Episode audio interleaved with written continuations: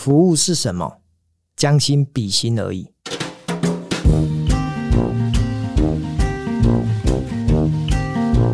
很多年前，我接到了一通电话，是一个管顾的老板，他叫 Tracy，他跟我说：“嗨，嘉德老师，可不可以在下个月的某一天呢，来帮我们的一个企业上课？”Tracy 其实是一个我朋友的朋友。刚开始呢，我也不认识他，可是因为他的服务跟他的口碑，为人津津乐道，我就想说有机会跟 Tracy 合作，那真是太棒了。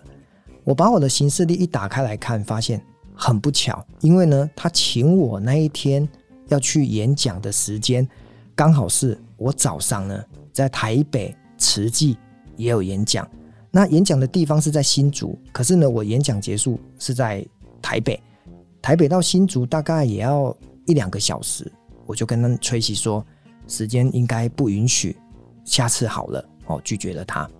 但是崔西跟我说，哎，嘉德老师，如果这一个半小时，我派一台车子去接你，这样子的话，你不用坐计程车去高铁站，然后再搭高铁到新竹，这样子就来得及啦。哇，我听到了一个关键字，他要派车来接我。有一种虚荣感呢，那我就跟他说，好像是可以的。好，所以很快的他就把时间张罗好了。那那一天呢，我从慈济演讲结束出来之后呢，我就看到了一辆厢型车哦，有一个男生就来接我。结果一上车的时候啊，我就在我的座位区就看到了两样东西，一个是蛋饼，一个是咖啡。我想说，哇，这个吹洗的服务做得真是好啊！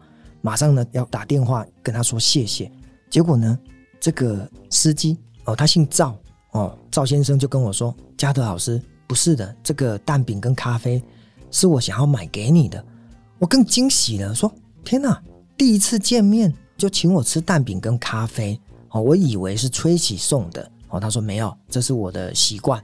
那因为崔喜的待客之道呢，我觉得很棒，所以呢我也跟他学习很好的服务。”好那眼前的这一位赵先生对我而言就是一个亮点，因为我想说，为什么他可以做这么好的服务？那我就跟他聊说：“哎，赵先生，你可以告诉我吗？你怎么会对顾客都这么好呢？”然后赵先生就跟我说：“嘉德老师，你有所不知哦，我开计程车已经十五年了，这十五年来呢，基本上都是熟客介绍，我根本不用到外面去东奔西跑。”那我就说。可以讲一下为什么你会做成这么的顶尖的好的计程车司机？他就跟我分享了一个他刚出道开计程车的一个好故事哦。他是这么说的：有一天呢，他也是一样从住家开出来，看到了有一个女生在路边挥手，他就载她上车。这个女生呢跟他说，她要去士林的一个教育训练中心，然后他们就边开车边聊天。聊到要下车的时候，这个女生呃，她是一个老师哈，因为她要去授课，就跟这个赵先生说：“哎，赵先生，我觉得你蛮好聊的，要不要哈？我今天下课大概是四点半，你再来载我，我要去新竹上课。”赵先生觉得哇，太棒了，我赚到了一个长途的旅费，他就说没问题的。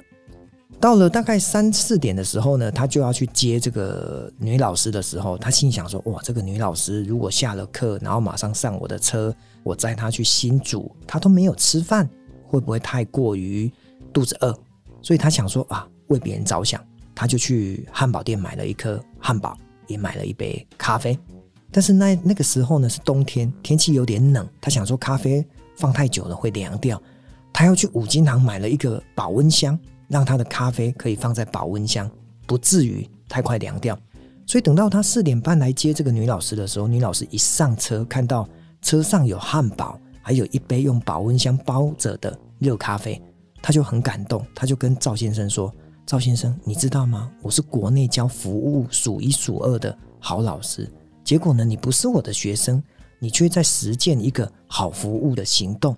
我要跟我的企业主说。”以后我在台北到新竹这一段，只要是要搭计程车的，你就成为我们企业包车的所属重要的优先所选。那赵先生被这个案例呢给鼓励到之后，他发现其实只要把服务做好，业绩自然就会来。所以在这十多年下来，他只要每一个客人，他就会好好的去善待他。